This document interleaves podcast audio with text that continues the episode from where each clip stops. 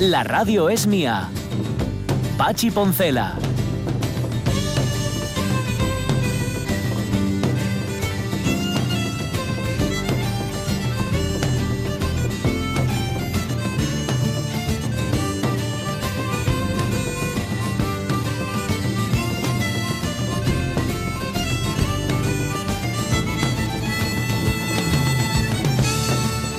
Las 11 y 8 minutos de la mañana, tengo a mi Fukoshu. Ay, Dios mío, si es que esta familia no debería dedicarse nunca al deporte. Hombre.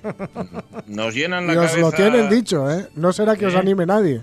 No, no, no, al contrario, yo les animo bastante. A ver, yo, yo como la OMS, ¿no? Yo tengo que, lo decía antes Rossi, oye, la OMS tiene que estar para eso, para dar ciertas eh, normas o no sé, Directrices, ciertas ¿no? directrices. Pero vamos, que luego tú las cumples o no las cumples. Yo tengo que animar al mi fío que haga deporte porque además, sabéis que el sedentarismo es uno de los principales problemas de nuestra juventud. Sí. Están Ujú. todo el día sentados jugando a la Among Us y cosas similares. Vale. El asunto es que él va a hacer deporte porque le gusta, disfruta mucho. Ahora además coge la bici también y tal. Lo que pasa es que ayer hizo un amestado raro, se fue a jugar a unas pistas que hay en Gijón, ahí en el Parque Fluvial. Y muy bien, ¿eh? Ahí al baloncesto, Mm. que ahora le da por baloncesto. Pero claro, iba con uno, con uno, con un amigo que ya es futbolero, llevaba un balón de fútbol, se puso a pegar un patadón, que dice que fue un patadón. Mm. A ver, estas edades todo se magnifica. Se cuenta de una manera, bueno, se Mm. fantasmiza, más que, Sí, que se magnifica. Sí, sí. Pero parece ser que esta vez es verdad. El patadón que pegó al balón, Mm. mm, vamos, mm, fue tal que él notó un crack en la zona Uf. de la ingle, con lo cual luego tenemos que ir al médico. Seguramente Uh. va a ser un problema de abductores. Sí. Sí. Pues igual queda Eh, fuera eh, toda la temporada. Lo veo en la portada muy- de las. sí. Es, es muy, es que es muy delicado, ¿eh? Sí, me lo decía hace un momento el médico, me decía. "Ah, eso sí, es largo, sobre todo, y un poco Mm, penoso, Eso yo descanso. os lo, os lo- por, por lo que como aficionado controlo cuando algún futbolista que, que es de tu gusto le, ves que tiene algo de aductores, te echas las manos a la Vamos. cabeza. Porque vamos, ya no, ese, ese ya no acaba la temporada. O sea y suele, ser empezar. recurrente. Mm. Sí, si no lo ¿Ah, curas sí? bien. Sí, sí. Uh, sí, sí, si lo joder, quieras bien curado, suele ser recurrente. Estamos hablando Ya. de deportistas de élite, no sé hasta qué punto Álvaro. Bueno, el mío es deportista de hélice. Desde- Porque- es de élite, Sí, ¿no? porque da muchas vueltas. Pero, no, pero mira, no. yo sé que le gusta mucho al salir de casa hacer un espagat, nada más salir del portal. Igual Sí, va a lo tener que cortarse sí. a partir de ahora. Lo hacía más cuando era pequeño, pero ahora como ya desarrolló, Claro, ahora hace un macarrón. hace un poco sí, hace un poco sí, La albóndiga. al- algo de algo sí, se deja rodar y eso. Bueno, de nada, que luego toque ir al médico a ver qué le Bueno, dice, anda, a ver que que no sea toque las nada. ingles aquí al, al chiquillo, que no sea nada. sí, señor. Oye, estaba lo- vamos a hablar enseguida de antigüedades, ¿eh? Hoy que os queríamos preguntar por lo más antiguo que tenéis en casa. Eh, hay una sí, un matiz que apunta a Lothar en respuesta al, al vaya al comentario de Ramón Redondo acerca de la antigüedad y la Sí. vejez. Si Mm. lo antiguo y lo viejo son lo mismo, pues hombre, depende. Yo creo que depende también de la emoción que conlleve el objeto en cuestión. Puede ser un Mm. objeto viejo que a ti te emociona por algún motivo y entonces ya no es viejo, ya es antiguo. Mm. Nos está poniendo a los oyentes de todo, incluso fósiles. Aquí hay en el, en el rastrillo este que estamos haciendo hoy, porque es casi un rastrillo el que estamos Sí. haciendo, hay fósiles que tienen miles de años. Voy a hacer otra vez. ¡Uh! Miles de años. Hay muchísimas cosas. Ponedlas, por favor, ¿eh? que queremos que haya más todavía. Cosas, cosas antiguas, cosas Mm. antiguas. Ponedlas ahí. No se pueden ser cosas nazis, pero vamos, cosas antiguas fundamentalmente. Que vamos a aprovechar, por cierto, para hablar de forma antigua y del grupo, que es el grupo de los Tapico, de los hermanos Tapico, Sí. que ya de guajes, cuando estaban en el conservatorio de Sama de Langreo, ya eran buenos y ahora Ah. son ya excelentes. Tienen un disco nuevo y además un disco muy interesante porque lo que han hecho es recuperar la música de un compositor llamado Vicente Basset, de un compositor valenciano del que prácticamente no se ha escuchado hablar. Vamos a escuchar su música y ya veréis qué guapa es. Muy tonificante, muy chula. Oye, Mm. los grupos están para eso, para no tocar otra vez las cuatro estaciones, que Claro. las están estupendas, pero eh, déjate ya de cuatro estaciones, hombre, que ya las conocemos. Vale, eh, eso va a ser dentro de un rato. Alonso Pico va a estar con nosotros. Mm. Vamos a tener tiempo también para hablar de los acuerdos de Camp David, que Sí. fue, vamos, un, un hito histórico, ¿eh? Aquello. Sí, sí, sí que lo fue. Fue un hito histórico. Lo que pasa es que eh, vamos a ver un poco también las consecuencias. Y por supuesto, incluso, bueno, muy, muy levemente, muy por encima, claro, no puede ser de otra forma, pero bueno, con, con- con sustancia, ¿eh? También un poco las, las causas. ¿Qué les lleva a Camp David? ¿Qué les lleva por primera vez a sentarse a algunos países árabes y a Israel? Cuando ya sabéis que al principio eh, el lema árabe era que había que echarlos al mar. Punto. que, que, el Estado de Israel no lo, no, lo, no lo reconocía ni que había que echarlo al mar, ¿no? O a la mar. ¿Y qué es lo que, qué es lo que se firmó allí con, con el presidente Carter? Y, y, qué consecuencias tuvo y, y, si fue para tanto o no, que va a ser, ya os adelanto que no. No, no, no, fue, fue muy histórico en su momento, pero sí. como todo caducó antes de tiempo. Se ¿no? quedó, se diluyó, aunque en realidad lo que se, lo que buscaban, bueno, sobre todo Egipto, que era un poco la, la, estabilidad después de las guerras que habían tenido, que habían protagonizado contra Israel, o que habían, sí, las, las guerras que había habido entre eh, coalición árabe encabezada por Egipto e Israel, pues llegan a su fin, ¿no? Como, como tal, confronta, confrontamientos así directos, eh, confrontamientos bélicos como, como aquellos que hubo, no, no, ha vuelto a haber, pero, pero en fin, el conflicto ahí sigue. Uh -huh, ya.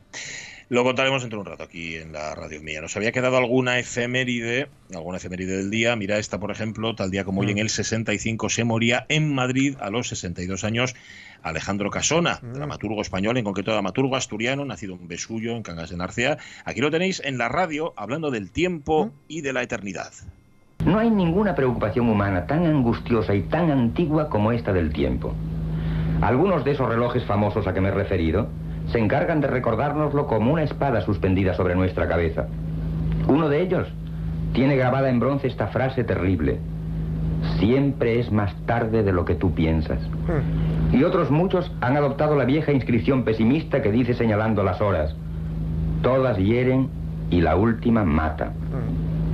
¿Qué voz Respecto tenía? a la manera Qué de bueno Lo iba a decir, vaya voz de radio, madre mía. Sí, Bueno, voz de radio y, y todo. Porque quiero Sí. decir que, que bien medidos los tiempos a la hora de hablar, ¿no? Ya me gustaría, vamos. Sí, sí, ya nos gustaría a todos. No, no, no, lo hace espléndidamente Sí. bien. Esto lo hacía ahí durante su exilio, porque él murió en Madrid, pero durante mucho tiempo estuvo exiliado. Oye, y he ido a buscar, fíjate tú lo que son las cosas, lo que es la ignorancia Ujú. humana, lo- las cosas que tenemos cerca de nosotros y que desconocemos. Si entráis en casal-churro.mocelloconz.com, ya sé que es complicado, pero si lo- luego si queréis compartimos el enlace, conocéis la casa natal de Alejandro Casona en Besullo, que la casa natal de Alejandro Ah. Casona se llamaba la Casa El Churro. ¿Mm? Mm, Sí, sí, ese era el nombre que tenía. Y hay documentos de aquella época, que estamos hablando justamente de Mm. antigüedades, absolutamente fascinantes, Ajá. preciosos. Luego os doy, si queréis, lo- luego lo compartimos. casal-churro.mocello.com. Bueno, si ponéis casa el churro, Mm. lo encontráis. La casa es preciosa, pero lo que va asociado a la casa, es decir, el recuerdo de. Alejandro Casona, todavía más. Precioso, de verdad que sí, lo de la casa el churro. Bueno. Soy se moría Alejandro Casona, que fue además uno de esos autores que estuvo en boga durante mucho tiempo Mm. Pero que después llegó otro tipo de otra forma de hacer teatro y Mm. digamos que lo aparcó un tanto. Ahora Mm. yo creo que se le vuelve otra vez a recuperar como un Mm. valor de aquel tiempo. Bueno, mm, con sus más y sus menos, ¿no? Sí, con sí. sus vaivenes. ¿Qué más tenemos? A ver, cuéntame. Pues el mismo año, 1965, nace en Nueva York Brian Singer, el cineasta estadounidense. Se junta con mala gente. Ah, sí. No puede ser. No sé. ¿Quién era el tío que hablaba de esos en Nueva York? Briggs Marlin. Sí, trabajaba para él. Indirectamente. Decía que siempre ganaba cinco veces más de lo que el trabajo merecía. Ese tío es pura invención. Kobayashi le está utilizando como cebo. Ah, no sé. Esto es malo.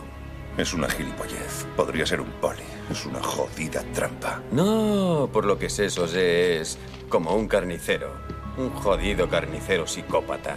No hay En ningún momento de esos Sose. sospechosos habituales, el Sí. peliculón que dio a conocer al mundo a, a Brian Singer. Sí, sí, La qué que maravilla ves. de peli. Qué Sí, maravilla. La ves de una y otra vez Sí, sí, y sí. sabes cómo va a acabar y sabes todo, pero la Sí. sigues viendo encantado. La- hay una, una de las historias que cuentan de Keisei Sose que, sí- que me acuerdo cuando la vi que me impresionó un montón, no la voy a contar para la gente que no la haya visto, pero una de las historias que tiene que ver con su, con su familia. Con su familia. En, un- en un momento, buah, brutal, brutal. Claro, brutal. No, no cuentes más, no cuentes No, no, más. no, no, no, no, Eh, no, no. Estamos ahí al borde y... Haciendo- Bueno, ahí- a ver, lo que no podemos contar es el final. No, está- no, no, no, no. no, no. No se puede contar. Bueno, pues Brian Singer es del 65, o sea, cumple hoy 55 años. Chaval. Y en el 66, tal día como hoy, muere a lo tonto, a lo tonto, a pocos días de cumplir 36 años, Fritz Wunderlich, tenor alemán. Una pena.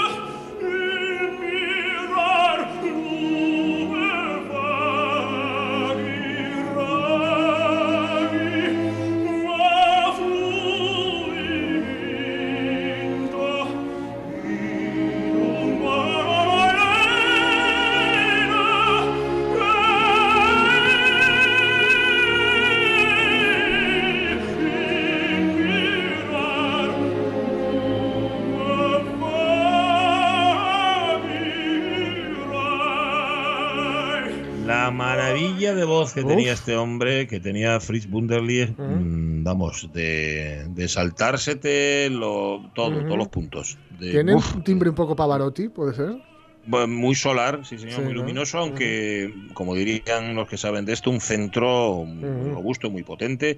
Tiene una voz preciosa, preciosa. sí, ya sí. contamos aquí alguna vez cómo se murió. Se murió cayéndose de las escaleras de una casa, de un pabellón de caza, que le dicen. Mm.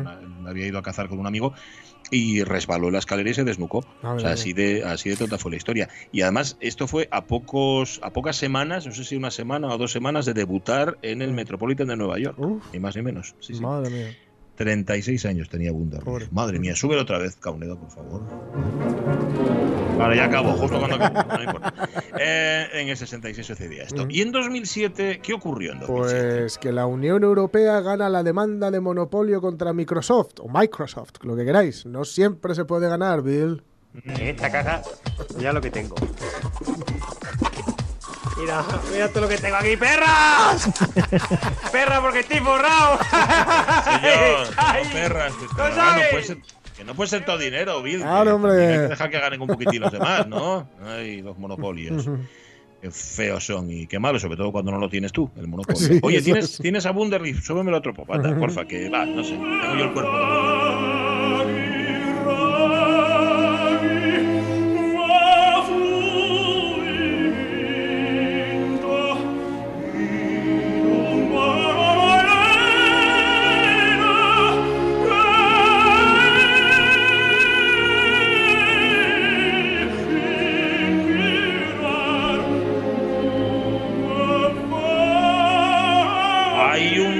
Asturiano, por lo menos eh, vive en Asturias, que es Herminio Malagas, que es un experto en Wunderlich. De hecho, eh, ha escrito, yo llegó incluso a escribir una obra de teatro basada justamente en la vida de Wunderlich. Y ha escrito mucho, lo encontráis por, por internet, y está aquí. O sea que nada, Mm. pues si queréis encontrar la conexión asturiana Wunderlich también, ya puestos. 11 y 20 minutos de la mañana. ¿Y qué guardáis por ahí? ¿Mm? ¿Qué tenéis guardado en los cajones, chavales? ¿Qué es eso? ¿Qué es eso?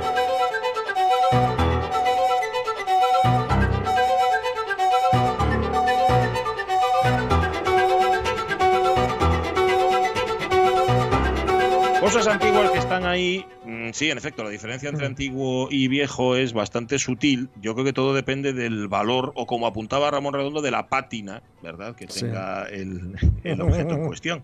Pero vamos, que algo antiguo todos tenemos, más o menos antiguo. ¿Te suena lo más antiguo que tengas tú, Jorge Alonso? ¿Qué te suena así? Pues mira, lo sobre más la marcha? antiguo lo tengo seguramente en Arrabal, en el pueblo en, en- en Valladolid, y es porque a mi padre le gustaba mucho ir a los eh, ir por el rastro y coger, pues precisamente antigüedades, entendedme, no cosas ni, ni de la Edad Media ni de la antigua Roma ni nada por el estilo, pero sí de, de, pues calculadoras que había que pues cosas del siglo XIX, yo creo. Ajá, cosas del siglo. XIX, incluso alguna anterior, porque también muchas cosas la- eh, em, lo diré, planchas de estas de, de carbón, Mm, sí. eh, en fin, hay unas cuantas, pero, pero bastante eh, de todo esto. Y calculadoras, sobre todo calculadoras eh, que, que de no imaginar, de estas que si querías multiplicar había que darle una, dos vueltas ¿no? por cada vez que quisieras multiplicar y tal, de esas hay unas cuantas. O sea que por ahí, pon- vamos a decir siglo XIX. Vale, está bien. Yo de planchas de esas en mi casa había un montón de esas planchas Y una de Singer, que- una, una, una, una máquina de coser. una máquina de coser. Singer de estas también, con correa, ¿no? Bueno, las que había, claro. También, Eh, sí, sí. Hay unas ya, cuantas cocinas de esas, sí, sí. Vale. ¿Qué tienen los oyentes? Pues mira, Hugo Almaviva lo más antiguo que tiene en casa son sus prejuicios. Yo creo que eso también nos pasa a todos. Gracias, Hugo, por recordárnoslo. No es lo más antiguo, dice Agustín Sevilla Montes, pero sí algo que aprecio mucho por su valor sentimental y por ser una rareza bibliográfica. Tratado enciclopédico del arte sartorial. Mi abuelo Ostras. Antonio Montes Manzano fue sastre toda Mm. su vida en la calle Santa Rosa 8 de Gijón. Ese rarísimo libro es un tesoro Mm. en nuestra casa. Ojo, que no hay que confundir, en efecto, el valor económico con el valor sentimental. Claro, lo que vale claro, ese libro claro, para claro. Agustín muchísimo. Sí, sí, sí, sí. Lojar, ¿qué dice? Espera un segundín, que se me acaban de ir. Espera, que lo cuento yo. Lo más antiguo, dice Lojar, que obra en nuestro poder es una gargantilla de oro de mi tatarabuela. Mm. Pasó por mi bisabuela, mi abuela, mi madre, la lució mi señora esposa el día que nos casamos y ahora la propiedad pasará a mi hija. Mm. No puedo decir cuántos años tiene, pero muchos. Uf. Y por cuántos cuellos ha pasado. Ya, sí, sí, sí, sí. Mira, María Sun Muñiz dice, tengo unos platos que deben tener algo más de un siglo. Eran de mi, de mi bisabuela, que nació en 1892. También las escrituras de las casas y las fincas del pueblo donde vivieron mis abuelos. De, ah, y unas sortijas y unos pendientes también de mi bisabuela. Me da mucha pena, entre comillas, que el hermano de mi madre no me dé el tambor y la pandereta de mis bisabuelos. Prefiere que se estropee en la casa del pueblo, pero esa es otra guerra. Hay, mm, hay una cierta tendencia en las familias a no deshacerse de determinadas Mm. cosas, a dárselas a alguien que las cuide un poco mejor, solamente por el hecho de no desprenderse de ellas. Sí. Y eh, mm, vamos, yo esto lo he vivido, cosas que se quedan ahí, que se enfurruñan, Sí. que se quedan furruñosas. Quedan mejor dicho. furruñosas, sí, sí, eso. y se apolillan y todo lo demás que están ahí y que dices tú, pero vamos a ver, si me lo dieras o se lo dieras a alguien, Sí. eso lo conservaría. Pues Ujú, no, ujú, no hay manera.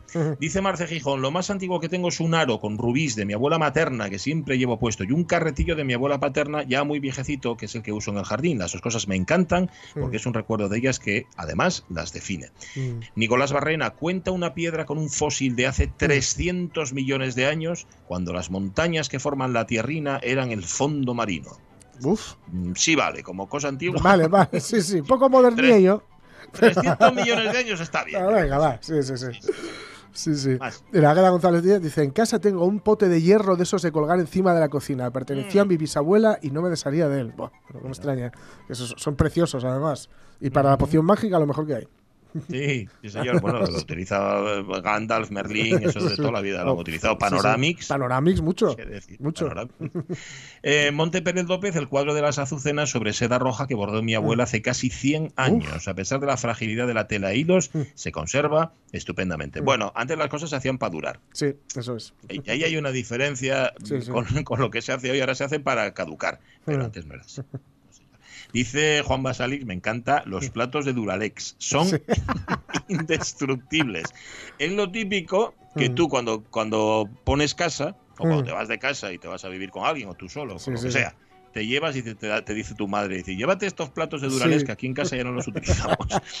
y tú los llevas para allá y esos platos de Duralex te están acompañando durante, bueno, toda la vida. Buah, esos ¿Por qué de. no rompen? Sí, yo no recuerdo qué marca era, si yo Play o Danone, que los que regalaba vajilla que eran blancos con un borde, un reborde rojo arriba. Eso, están, ¿eh? eso sí, cuando rompen se entera todo el vecindario, ¿eh? Sí, se rompen en cachitos. en- bueno, y estás recogiendo cachos de Duralex los Sí, sí, próximos sí. 30 años. Sí, sí, sí, sí. Dice Raúl Arellano, eh, Raúl Arellano que lo más antiguo que tiene es el tiempo, Nin, el tiempo que tengo. Buen día tenga. Bueno, ya estamos otra vez con la vejez y la antigüedad. ¿Qué dice Ramón Pardo? ¿Qué Pues dice, cuenta? yo tengo como una cartera de cuero que se usaba para llevar el tabaco de liar. La compró mi abuelo en Madrid, de soltero, cuando trabajaba de carpintero de aviación en Barajas. 90 pesetas le costó. Bueno, no, Digo. 0,90. O sea, no llegó a 90 0,90, céntimos, no vamos. a la, a la peseta, 90 Sí, sí, no llegó a la ¿no? peseta. ¿Mm? Hala, sigue, sigue. Carmen Rodríguez dice, el álbum de mi infancia. Mi primera foto tengo una semana. Oh, Esto- sí, qué sí, sí. guapo.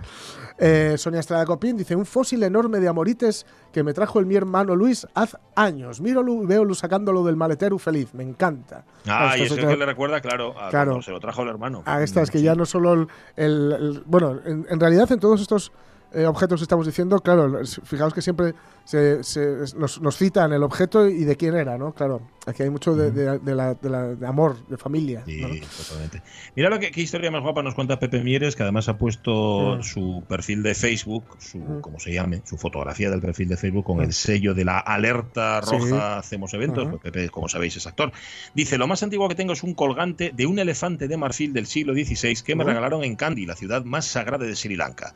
Los dueños, malayos ellos, de una tienda de antigüedades, después de que mi amigo les comprase un montón de piezas antiguas. Lo paradójico es que me lo regalaron a mí, tal vez porque pensaban que yo le incitaba a comprar. Tiene mucha gracia. El amigo se gastó una pasta y el que le regalaron el elefante te fue la buena Pepe. Y Getty es cara buena persona, y por eso. Sí, sí. Es por eso, es por eso. Es que no- qué, Mm. qué majo. Si no es por este, no compra nada.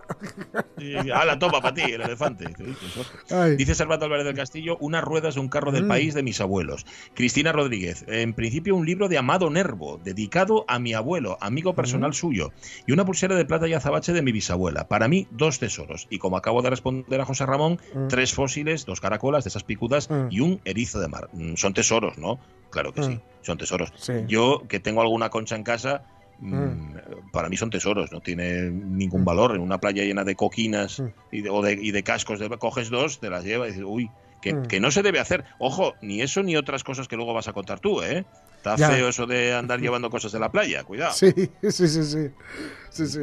José Ramón Blanco Forcelleda nos dice: Tengo un fósil de caracol encontrado detrás de casa. ¿Será antiguo bastante? Por supuesto. También tengo bastante herramienta de carpintería antiguas, de cuando mi padre hacía carros y que conservo con gran cariño. Ostras. Eh, Gorgo Carmelita nos dice, en mi casa hay varias cosas que más que antiguas tienen muchos años, sin ningún valor salvo el afectivo, que ya es bastante por otro lado. ¿eh? Por un lado, un pocillo de peltre que era de mi abuela y que consiguió cuando trabajaba en la fábrica de loza. Dice, hablo del año Gatapún. Y el otro objeto es una máquina de escribir y que fue la modernidad de su época en los años 60. Fijaros lo que significan para mí, que prefiero que me quiten la lavadora antes que cualquiera de estos dos objetos. Ahí está, Mm. casi nada. No, ¿eh? Bueno, no sé, a, los- a la semana igual esta vez naguando por la lavadora, ¿eh? también te lo digo. Bueno, Chefi Chefi nos pone nada, un perrín que dice Sí. sin ganas de levantarme y todo Sí. lo demás. Ujú. Eh, hay un titular, luego tenemos Sí. que mirarlo. ¿eh? Este sí, sí, que- yo lo, lo vi esta mañana del mundo deportivo, madre mía. Ahí Comienza lo bueno, comienza lo bueno, se lo queréis decir. En fin, por Kuman. Que, que, en fin, Koeman, ay, comienza ay, lo bueno. Ay, ay, Dios mío. Sí, sí. Dice Ramón Redondo, seguramente yo sea lo más viejo que tenga en mi casa. Javier Castroviejo, tengo alguna que otra cosa, pero yo creo que todo tiene un precio. Según el que el otro quiera pagar o tú quieras vender. Muchas veces la cuestión sentimental de una posesión nos parece que es algo súper valioso. Por ejemplo, yo tengo sellos de más de 100 años que valen 0,25 euros, precio de catálogo, y otros que algo más. Y luego hay sellos que siendo mucho más actuales, incluso contemporáneos, y dependiendo de la cantidad emitida, pueden valer mucho dinero. Muchas veces se lee por redes sociales. Tengo una colección de sellos, tengo Mm. muchos, lo menos 100. Yo no los tengo contados como el del chiste, cuando llegué a 1000 y me perdí varias veces y vi los que quedaban por Mm. contar, dejé de contar. Y muy valiosos. Y luego pone una foto de sus valiosísimos sellos, esto lo cuenta Javier Castroviejo, y son de los de 0,25 o menos. Es que no le vamos a negar el valor sentimental, se lo regaló su Claro. abuelo y eran los que había juntado toda su vida. Mm. Luego también está la, pizca- la picaresca de esto, ¿eh? de tengo esto que alguien puede que pique, ¿eh? que Mm. pique no Gerard, Gerard, piqué también. el chiste fácil, Javier Castroviejo. Sí, hombre, una cosa es el valor sentimental, volvemos a lo mismo, y otra Mm. cosa es lo que valgan realmente. Y que sí, también en, en redes sociales y en internet se ve muchas veces eso. Sí. Lo de, buf, es que tengo una colección. Bueno, a ver, vamos a ver lo valiosos que son. Claro, claro. Ya sabéis que un sello, por ejemplo, vale más cuanto más defectuoso es, es Sí. decir, cuanto más raro es. ¿no? Sí, sí, sí, sí, claro, claro, pues si no, hay, hay muchísimos como ellos, pero claro, es, que cuesta un poco desprenderse. Yo tengo un, un montón, pero un montón ¿eh? de monedas de, de pesetas eh, de, de los años, sobre todo 60, eh, de mi padre que colecciona, coleccionaba. Y, y yo sé que además hace poco estuvimos hablando aquí con ellos. Yo sé que eh, es este año es el último en el que se pueden cambiar y en el que se podría llegar- ir a algún sitio donde control de filatelia y todo esto para cambiarlos. Me, me da cosa, la verdad, No quieres. no desprenderme de quieres. ellos, pero son bastantes, Claro. ¿eh? Y mal no Bueno. me viene. O sea, que no sé a yo. ver, por eso, eso se lo puedes consultar. Si me lo consultas un filatélico y que Sí. te diga. Pues Sí, si no vale para nada, tú te quedas más tranquilo y dices, ay, qué bien, no valían. O sí Claro. valían, pero sentimentalmente. Claro. como del otro. 11 y 31 minutos, cosas antiguas, música antigua.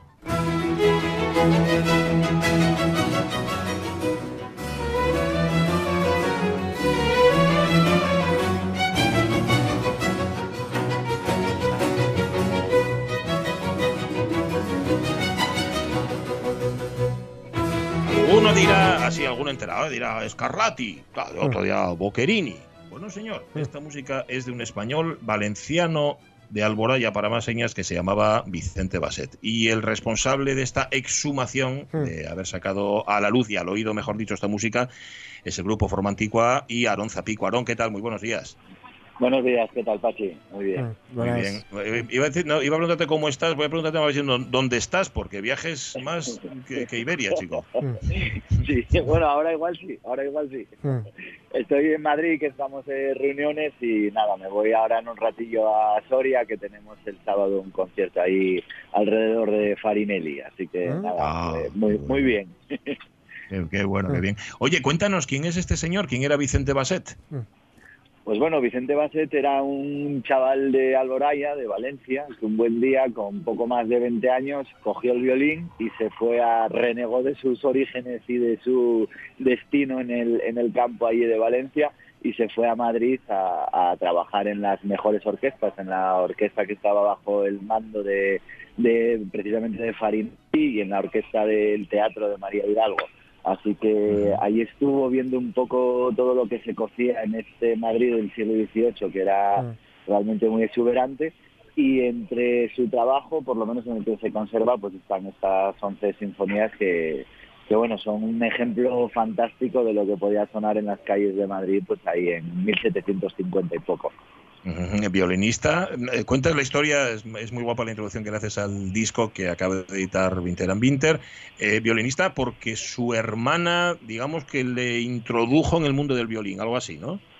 Sí, exacto. La hermana se casó, tenía, eran tres hermanos eh, y su hermana, que era un poco más mayor que él, se casó con un violinista, con Antonelli, un violinista italiano de los tantos que había por Valencia, por España en general en aquella en aquella época y bueno, ya son un poco suposiciones, ¿no? Pero yo me imagino al, chaval subyugado ahí con el violín, con las italianadas que le haría ahí en el, en el instrumento y empezaría a estudiar, yo me imagino que al principio con este Felipe Antonelli y después ya, pues al tener talento y demás, pues ya salió un poco de ese círculo valenciano y se fue a Madrid a probar fortuna.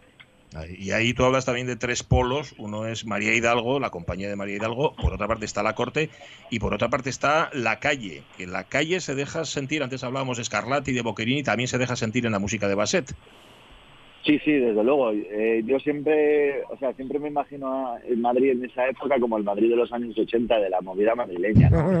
era, una, una ciudad totalmente cosmopolita y además hay una dicotomía ahí muy barroca de contraste que es muy interesante, que por un lado hay una aceptación de, de que vengan maestros de fuera, o sea, de aceptarlos, digamos, en las orquestas o como responsables directos de la, de la educación, de la música, del, del teatro, y por otro lado hay una defensa de lo propio de lo castizo muy férrea, muy, muy, muy firme, ¿no? Entonces eso hace que se desarrollen eh, géneros nuevos como las tonadillas, los sainetes, la zarzuela empieza, digamos, a surgir y hay este, estos dos polos que están, que son muy interesantes y provoca que Madrid, pues bueno, sea realmente una explosión de talento, de música, de teatro, de iniciativas, de una época realmente fascinante.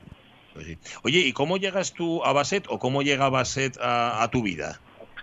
Bueno, o sea, yo estoy básicamente las 24 horas eh, en alerta, ¿no? Viendo, viendo, eh, escuchando, consultando, o sea, y entonces en, en 2017 estaba dirigiendo una producción de Blas de la Serna, que es otro de los grandes compositores poco conocidos del siglo XVIII, y quería unir un poco las obras que hacíamos de la Serna, necesitaba un poco de, pegamento, ¿no? Y el pegamento en este caso es, la música, eh, obras musicales, entonces empecé a bucear un poco con lo que había, empecé a preguntar, a, consultar, a leer, a estudiar, y al final recaí en este, en este Vicente Bacet, que no estaba tocado, no estaba prácticamente, no se conocía, y me pareció, fue un flechazo así a, primera vista, me pareció muy interesante y desde 2017 pues bueno, me dediqué un poco a, a probarlo, ¿no? Eh, a, dirigirlo tanto en formato pequeño como, como con orquestas sinfónicas, a ponerlo al lado de otros compositores más grandes para ver qué tal se contextualizaba, ¿no? Y al final, pues bueno, tanta prueba, tanta prueba, llegó el día que decidí, bueno, pues esto hay que, hay que grabarlo porque realmente es muy interesante desde todos los puntos de vista.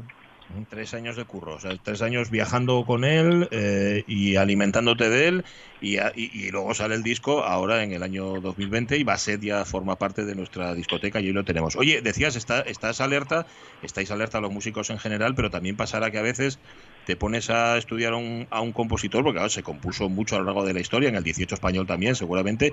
¿No te ha pasado alguna vez de, encontrarte con más de un truño? O sea, con, alguna cosa que dices tú, esto no hay quien lo recupere de ninguna forma. Sí, sí, sí, de devolverlo a la carpeta, sí, sí, muchas veces. Lo que pasa que más que truño yo prefiero pensar que es que no le acaba, no acabamos de entender a veces el, el, contexto para el que fue creada la obra, ¿no? Pero bueno, evidentemente, como en todos los países del mundo, como todos los creadores del mundo, las obras, pues bueno, eh, difieren a veces, ¿no? De un poco la calidad o digamos la, la exuberancia de la obra musical o pictórica o lo que sea, pues incluso en un mismo autor que podamos decir que es eh, Em, insigne, ¿no? Un Beethoven, un Haydn, pues tienen obras más y menos interesantes, ¿no? Siempre dentro de, unos parámetros altísimos, evidentemente. Pero sí, sí, la, de todas maneras, yo me he llevado muchas más sorpresas, muchas más satisfacciones que, decepciones. Sí, Bueno, mejor, mejor, mejor. Aunque bueno, eso está, está bien, hay que llevarse alguna decepción también y uno así, digamos que aprecia más lo bueno, ¿no? Cuando mm. se encuentra con lo malo. Desde luego, desde luego, desde luego, sí, sí. Bueno, hoy estamos en alerta roja. Hoy hay alerta roja de todos aquellos que se dedican a algún tipo de actividad artística, que se presentan en público, que organizan eventos. Nos contabas que os vais para Soria de conciertos, pero, pero la cosa no pinta nada bien, Aarón. No, para nada. Justo estaba ahora hablando con unos compañeros que tenemos unos conciertos aquí en Madrid en octubre y que bueno, que la cosa que pinta muy mal. Eh, mismamente en Soria nadie te dice que el concierto es el, el sábado. Eh, nadie te asegura, no es como antes que bueno, tenía que ser una hecatombe, ¿no? Que te cancelaron un concierto a 72 horas o 48. Ahora prácticamente vives con una incertidumbre que la verdad es, es dura porque mm, eh, todo trabajo, bueno, todo trabajo en general requiere mucho esfuerzo. Entonces estar trabajando, digamos, eh, con la con esta chincheta ahí en el cerebro que te dice, Mm. madre mía, que esto igual se cae y estoy aquí yo dejándome la piel en, en esto, ¿no? Pero bueno, mm, yo creo que hay que abstraerse un poco, o sea, como artista, digamos, abstraerse un poco de esta situación en el buen sentido de la palabra, ¿no? Para poder seguir trabajando, porque si no realmente sería una situación insostenible, insoportable. Ujú, Bueno, mentalmente tiene que ser duro también. Oye, los artistas necesitáis concentración para trabajar, no solamente para, para dar conciertos. Mm, Esto mm, le deja a uno absolutamente descolocado, sobre todo cuando no ve, no ve salida inmediata y además cuando ve que tampoco, bueno, desde las administraciones se pone todo lo que se podría poner, ¿no? Exacto, además eh, no nos olvidemos que estamos hablando de un problema de salud, quiero decir, un problema donde está falleciendo gente todos los días, donde hay problemas gravísimos de salud. No es un problema, digamos, de presupuestos o de un recorte de administraciones, que bueno, los problemas de dinero son mucho menores comparados con, los- con, el, con el grandísimo problema que tenemos ahora de salud en general, ¿no?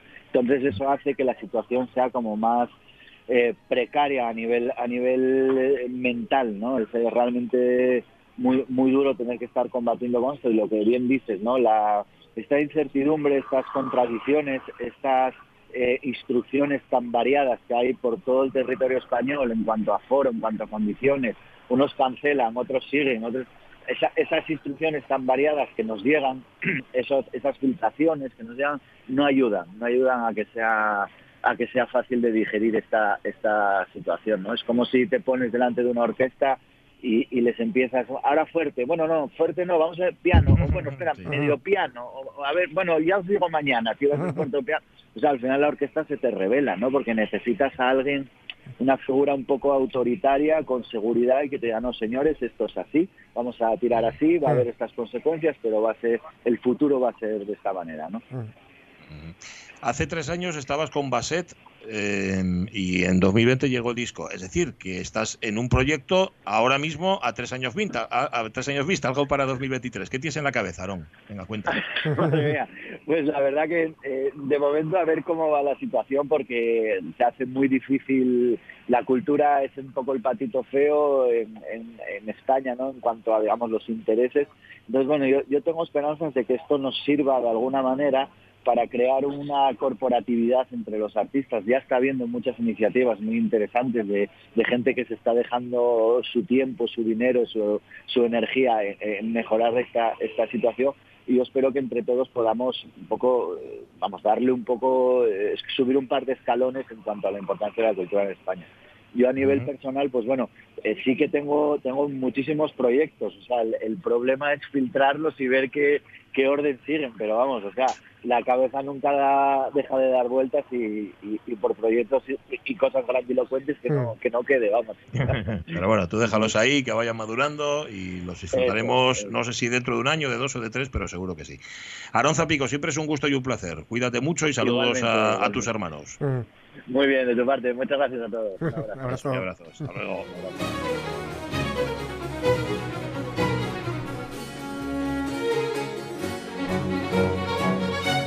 Vicente Basset, que es un poco a Haydn también, bueno, esta música del siglo XVIII así muy animada, muy chula, que es el último disco, se llama así, Basset, Sinfonías Madrid 1753, de los Langreanos Zapico, es decir, de forma antigua, Aarón Zapico, los hermanos y, y otros amigos, porque no todos los que tocan en la orquesta son familia. Siempre de forma antigua son todos apellidan todos Zapico. No, no, la verdad es que no, pero muchos de ellos sí. Eh, vaya cosas que comparten los oyentes con nosotros. Mira, Juanjo Arrojo tiene un fósil de árbol del Devónicu, es decir, de Fay 300 200 millones de años. Hola. Y unos, unos documentos, dice, rescatados de la basura del siglo XVIII y alguna semilla, la de la imagen nos pone aquí, del año 1904, una, una preciosa de unos Mm. señores ahí en una barca, y luego los documentos con las firmas correspondientes. Qué Qué preciosidad. Sí, señor. Rego tiene, como así lo más antiguo que tiene, su pasado maoísta. No voy a leer más porque ya es tan críptico que no, que no puedo coger todas las frases porque me pierdo. Pero bueno, del pasado maoísta me gusta. Porque Mm. antiguo, antiguo, eso sí que es. Mm. Rodríguez Rego. Iván de la Vega tiene algún fósil también de caracoles marinos. Encontró uno cerca del Palacio de la Ferrería. Ah, no, es una moneda. Una moneda cerca del Palacio de la Ferrería en Fuensanta, Mm. en Nava. Y no, no, no, no, no me dedico al expolio, ¿eh? Fue una topada en toda regla. Mm. No, que no fue a robarla Sí, el sí. profeso. Una máquina de coser Singer, nos dice Cristina Fernández. Bueno, luego leemos alguna de esas respuestas, mm, de eso, de cosas antiguas que tenéis por vuestra casa. Las 11 y 43 minutos. Gracias, oyentes de la radio mía, gracias a Alonso Pico por ponernos la música y a forma antigua. Contamos alguna noticia y luego nos vamos a Can David. Noticias primero.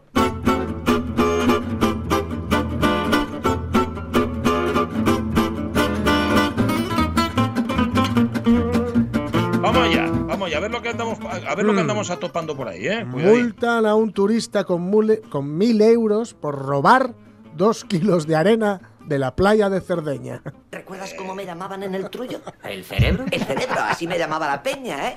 Sí, ¿Eh? oye, tengo... Ay, eso era en cachondeo. No, no era en cachondeo, era en serio. No, no, no, era en cachondeo. No es verdad, no había nada Que de sí, cachondeo en claro eso. que sí, que no. Benny, era en serio, yo era, yo era el que cerebro. no. Ah, Era en cachondeo. No era en cachondeo. Dios yo mío, Dios mío. Yo era el Era en cachondeo. Ay, robar arena en la playa Claro. sí es un cerebro esto, ¿eh? Yo, según lo, según lo leí, según leí el titular, digo, ostras, ro- robar arena de la playa. Bueno, eh, bueno, hay algunas playas, como por ejemplo las de Gijón, que, que faltaría que alguien robara arena y las llevara. Y la llevara allí, ¿no? Sí. Pero bueno, pero ¿qué ocurre? Que la playa de Cerdeña es esta típica eh, arena blanca, idílica, que, que- que sientes como que te no se te pega entre los dedos, sino que los traspasa casi de una forma casi poética. Es arena de seda, ¿no? Es sedarena. O arena seda. Sedarena, sedarena, digamos. ¿no? Seda arena me gusta. Sedarena, el- puedes ponerla en un reloj de arena. Los relojes de arena solo se utiliza, en los relojes de arena solo se utiliza arena de Seda. Cerdeña, ¿no? Sedarena. Seda arena. A ver si lo, si lo comercializamos. Pero no de Cerdeña, porque cualquiera que se lleve arena de las playas de la isla, cuidado, puede ser multado con as- hasta 3.550 dólares. Casi nada, está protegida. Pero a este tipo le detuvieron en el aeropuerto de Cagliari Elmas el pasado 1 de septiembre, después de que se le encontrara en posesión de una botella que contenía dos kilos de playa. ¿no? Que menos mal, esto es- está bien porque pesa bastante, si no, como para confundirse, ¿no? Dos kilos va, está bien, ¿eh? Ostras, está bastante bien. Una botella ahí, una botellona de Coca-Cola ahí de estas de calimochón llenas de, llena de arena, ¿no? El portavoz de los forestales de la isla dijo a la CNN: La botella fue confiscada y, está ahora en nuestra sala de operaciones donde guardamos estos artículos confiscados. Muy bien. Al final del año solemos tener muchas botellas de arena acumuladas y las descorchan. Pero me que las y las devolverán a la playa, digo Sí, yo, sí, sí, las devuelven a su hábitat. Ah, otra vez. Hacen una ceremonia con, con antorchas encendidas y muy, muy bonito. en 2017 se introdujo una ley regional que hizo ilegal la extracción de arena de playa. Las multas, ya digo, oscilan entre los 500.000, que puede ser llevarte algo en el bolsillo sin querer, los 500, perdón, y los 3.000 euros, ¿no? dependiendo de la cantidad roba- robada y de dónde fue retirada. Decían que, claro, se introdujo esta ley porque los incidentes se estaban volviendo más frecuentes y cada vez más problemáticos. La playa con arena de colores increíbles, rosada o muy blanca, es el objetivo predilecto de los turistas. ¿no? El año pasado encontramos un sitio web que vendía nuestra arena como souvenir. Se ha convertido en un fenómeno muy popular en Europa. Para evitar el tráfico, pues los controles se han hecho mucho más rigurosos en los últimos tres años. Dice que las sanciones también son mucho más serias, ya lo digo, de 500 a 3.000 y pico euros, ¿no? Y los locales también han dicho que se ponen en contacto con las autoridades si ven a los turistas acaparando arena. Ujú. esto, esto mola también. Estás ahí como fozando ahí. Un perrín. Sí, sí, sí. Si ven, por ejemplo, un truco que, que utiliza mucha gente es, mm, según sales de la mar, hacerte de nuevo la albóndiga. Entonces vas, vuelves a poner- y luego no quitarte la arena. Vas al hotel lleno de arena y dices, no, no, no, no, no, esa arena se queda eso. aquí. esa arena se queda aquí. En fin, si ven a un turista acaparando arena, porque hay gente para todo, pues avisa, ¿no? El año pasado la policía incautó, cuidado, porque estos ya se les fue la olla, 50 kilos de arena 50. a una pareja francesa que visitaba la isla. Ujú. 50 kilos de arena, que hay que llevarla, ¿eh? O sea, hombre, usted- 50 kilos, vamos. sí, sí, 50 tiene que kilos de arena. Algo que declarar, no.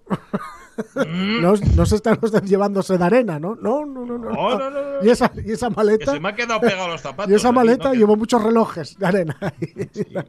En fin, y un residente británico fue multado con más de 1.000 euros en 2018 cuando las autoridades descubrieron arena robada de una playa cerca de la ciudad norteña de Olbia. En fin, arena como souvenir. Yo ahí lo dejo. Todos locos. Totalmente, todos locos. Yo te digo una cosa, si en la ñora multaran por la Mm. cantidad de arena que te llevas. yo ahora mismo, o sea, es que llego a casa siempre con los bañadores y con todo llenos de arena hasta arriba. Mm. Sí, sí, sí, Yo creo sí. que 50 kilos este verano Sí, junté fijo, pero bueno, oye Cerdeña, ¿viste? Claro, claro, no es de arena, es arena de la ñora, es ñorarena. Ñorena. Arena. Y otra cosa, lo que pasa es que la ñoras, como decía mi padre, es lo que tiene la ñora que cuando te vas. Bueno, hablemos ahora de una difícil asignatura que es la de la popularidad. Mis compañeros me miran mal. Claro, porque nunca has caído bien, pero si te pasa desde pequeñita. Es el gen López de tu padre. Perdona, pero en mis cumpleaños había un montón de niños. Porque lo pagaba yo. ¿Tú te acuerdas de las gemelitas? Sí, Margarita y Laura, mis mejores amigas. Claro, pues mira, me costaban 25 pesetas la hora cada una. Bueno, y un chupachus de esos que tienen chicle por dentro. Bueno, me da igual, pero yo era muy feliz. Bueno, así llevan ya una hora. No, así llevamos desde que yo tenía tres años. Ya, vamos a contar una noticia que es triste, pero que tiene que habría que matizar. Esto Mm. lo ha compartido TikTok, lo ha compartido de hecho en su propia cuenta de TikTok una madre estadounidense que dice la noticia tiene el corazón roto, explicando el disgusto que se llevaron ella y su hijo al ver que todos los invitados a la fiesta de cumpleaños de su hijo con síndrome de Down, de todos los invitados solo acudió uno. La mujer reveló en este vídeo, ya digo que se publica en su red, en esta red, en su cuenta, que está devastada por la gente que no se presentó. Cinco años cumplía el chiquillo y preguntó por qué no había más personas que se presentaran en el Mm. evento. Hicimos una fiesta, quiere saber cuántas vinieron, una, normalmente eso sería malo para cualquier niño, pero mi hijo tiene síndrome de Down, es lo que explica. No se dio cuenta, apunta, de lo que estaba pasando. Pero ¿qué pasa cuando lo sepa? ¿Qué sucederá cuando sepa, dice la madre en el vídeo, que lo están dejando fuera a propósito? ¿Por qué? Apunta la mujer que finalmente estaba absolutamente arrasada en lágrimas por apagar la cámara. Las imágenes se hicieron virales, decenas de padres comentaron en redes sociales, dice uno, mi corazón se rompe por ella y por él, mis, mis hijos cumplen cinco años este mes y yo la verdad lo entiendo. Bueno, habría que conocer más detalles al respecto de esta noticia, por ejemplo, a cuántos invitó y cuántos Mm. confirmaron que iban a ir. Ya. Cuando haces una fiesta de cumpleaños tú confirmas cuántos van a ir. Otra cosa es que lo- a lo zorrete, mm, los que iban a ir luego al final no se presentarán, que esto se ve mucho, esto Sí. es habitual, incluso ahora que hay que apuntarse Sí. para asistir a determinados actos, hay gente que dice, Mm. ah, sí, sí, voy, y luego al final no va. Esto es lo Mm. habitual.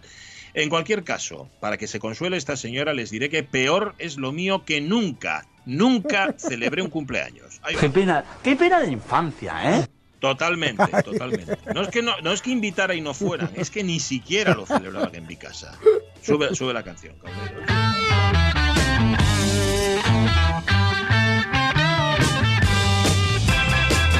También habrá que ver qué relación existe entre que el niño sea síndrome de Down y que los invitados no hayan ido Mm. cumpleaños. Ahí lo dejamos. Vale, 11 y 51 minutos de la mañana. Bueno, ¿quién, quién invitaba en Camp David? Porque Camp David es Mm. en Estados Unidos, si no me equivoco. Sí, ¿no? efectivamente. Era 1978 y era Estados Unidos donde se formaron estos acuerdos de paz. En principio invitaba a Jimmy Carter, que era presidente de aquella Estados Unidos, un presidente eh, con muy buenas intenciones, pero que finalmente no fue reelegido y es lo que por lo que se le recuerda, que no fue reelegido como, como presidente. Este fue el que intentó meter el sistema métrico decimal en Estados Unidos, Ah, entre otras cosas, sí, sí. Y con- construyó muchas casas para eh, quienes no tenían recursos, etcétera, y fue quien, inst- en quien intentó o quien amparó este primer acuerdo. Es el primer acuerdo de paz entre Israel y uno de sus vecinos árabes. El primero, eh, no desde hace, no, no, el primero, el primero. Eh, tuvo, bueno, quienes, quienes representaban, digamos, a cada parte del acuerdo, pues Anwar el Sadat al por, por Egipto y el primer ministro israelita Mena- Menachem Begin, Ujú, que Menachem quienes, Begin, Begin, sí, que quienes ganarán, por cierto, el premio Nobel de la Paz después de esto. ¿Por qué? Porque aunque no conseguirá, o, mejor dicho, bueno, ahora lo veremos, ¿no? Digamos, los, los, la parte más ambiciosa del acuerdo, la parte más ambiciosa que se esbozaba en el acuerdo no se la ha conseguido, pero sí conseguirán, por lo menos, que estos dos países eh, dejen de pegarse, y eso ya era algo. Dale.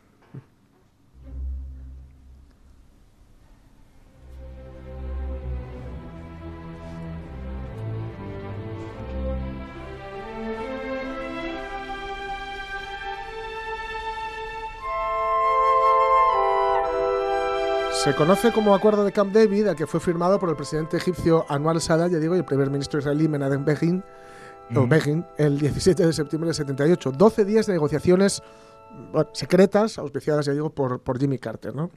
Eh, tomó el acuerdo el, el nombre del lugar donde se celebraron las reuniones, que era el Naval Support Facility Fremont, conocido como Camp David, que es una finca del gobierno de Estados Unidos a, la afuera de, a las afueras de Washington DC. No sonará porque eh, es- van con cierta frecuencia los presidentes norteamericanos allí a celebrar reuniones con líderes internacionales. ¿no? Fue, de hecho, en, en principio era una residencia de descanso para el presidente, que, que- que sigue utilizándolo como tal muchas veces, ¿no? Pero bueno, han- ha, habido muchas reuniones allí, ¿no? Eh, con este acuerdo eh, firmaron la paz en los conflictos territoriales que mantenían, tanto Egipto como, como Israel. Eh, Carter llevaba negociando desde que ganara las elecciones dos años antes con dirigentes de Egipto, de Siria, de Jordania, del propio Israel, no oficialmente también con representantes palestinos, ¿no? ¿Para qué? Para impulsar, pues eso, un, un proceso de paz que pusiera término al menos a los enfrentamientos fronterizos entre Israel y sus vecinos árabes. La cosa de momento era lograr que ya no la convivencia, sino que pararan la- los, los actos bélicos. O sea, las, guerras- había habido la, la del Yom Kippur, la guerra de los seis días, la guerra de los at- o sea, to- todo lo que había ocurrido hasta entonces, porque ya digo, se, se- no, sin, sin entrar en por qué existía Israel ni cuáles eran las razones por las cuales Israel eh, digamos, tomó forma eh, después de la Segunda Guerra Mundial. Sí que lo que estaba claro es que había que cambiar un poco, eh, había que intentar que, que se llegara a una, una convivencia básica, que fuera la de lo que decíamos antes. ¿no? Los países árabes decían que había que echar a Israel al mar, había que echar a los judíos al mar. Y, y los israelíes no querían saber nada con, con- con los palestinos. Entonces, había que al menos conseguir que tanto Israel como sus países vecinos dejaran de, de estar luchando, eh, en fin, entre ellos constantemente, ¿no? Porque aquello era terrible para, para, en fin, por, para- por todo, ¿no? Por, la- por, por simplemente una cuestión humanitaria y también política, económica. No olvidemos la zona que, que es especialmente sensible para países que dependían del petróleo, ¿no? En aquel momento. El presidente egipcio, ya digo, mm, fue tomó una cierta iniciativa, ¿no? Y, esto sorprendió al mundo entero, porque impulsó el proceso bilateral, viendo que eh, con Palestina, pues bueno, Israel mismo vetaba la, la intervención de los palestinos, pero también el resto de los países no querían saber nada, pues fue Egipto, eh, Sadat fue quien Claro. llegó y dijo, no, no, pues hablamos nosotros y ellos. Pues porque, porque Egipto veía, es que hay que decir que en todas las guerras había ganado Israel, contra todo pronóstico Mm. en principio, pero tenía un ejército Sí, ¿no? mucho mejor, en fin, más estructurado, con mejores medios, eh, en fin, más, más, no voy a decir serio, ¿no? Pero un ejército... Más eh, profesional. Sí, mucho más profesional, ¿no? Y entonces eh, parecía que los iban a barrer en, todas las, en todos los conflictos bélicos anteriores, pero no fue así. Y entonces Egipto había visto incluso como, como había perdido territorios.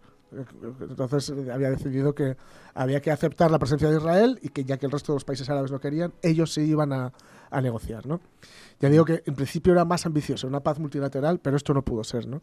Finalmente se alcanzó este acuerdo histórico, mediante el cual Israel se comprometía a abandonar el Sinaí, devolver la, la- la península de Sinaí a Egipto, devolver su soberanía a Egipto, y Egipto iba a reconocer la existencia de Israel como Estado de pleno derecho. Este es el primer, el primer perdón, país árabe en hacerlo, reconocer la existencia y el derecho a existir de Israel. ¿no? Y también se estableció un calendario para resolver la cuestión palestina. Esto, evidentemente, esta parte del acuerdo sigue siendo papel mojado porque Está esperando ahí, sí. Sí, aún, aún nos está habiendo ahora bombardeos, o ha habido hace unas, una semana, dos semanas, bombardeos en, en Gaza, después de un- unas bombas eh, que, que- que se lanzaron desde territorios palestinos, en fin. Hubo una crisis el 14 de septiembre que estuvo a borde de hacer fra- fracasar las negociaciones, pero finalmente, bueno, se, se firmó, ¿no? Eh, digamos que, mm, claro, la, la parte de Cisjordania, perdón, y la franja, la franja, madre, como tengo, tengo trapo, la lengua de trapo, y Ujú, la franja, de Gaza, eh, no, no se ha llevado a cabo, ¿no? Pero sí que todo lo demás se cumplió, ¿no? Y había algo muy importante que era el paso de buques en el, en el canal de Ah, Suez. amigo. Esto, había pasta de por medio, básicamente, ¿no? Eh, las consecuencias de esto, eh, bueno, el rechazo frontal del mundo árabe, incluidos los palestinos, la ruptura de relaciones diplomáticas con varios estados de, de Egipto, o sea, de, de esos estados para con Egipto, hasta que, porque luego además se firmó un tratado de paz eh, que- que- entre ambas partes que acabó con las hostilidades ya entre los dos países, pero claro, esto tuvo más consecuencias sangrientas, ¿no? Eh, tan, tan en contra estaban muchos de, la- de este acuerdo que en el 81, tres años después, se asesina, es, es asesinado Sadat, el, el primer Ah, el ministro presidente egipcio. Sí. Sí. Y hay un enfrentamiento, comienza un enfrentamiento entre Irak e Irán, que tiene Mm. raíces en la fractura del mundo árabe, del mundo árabe y musulmán, ¿no? Irak trataba de erigirse en referente de la zona tras el castigo que sufría Egipto y demostrar la potencia militar, no tanto ante Israel como ante sus países vecinos.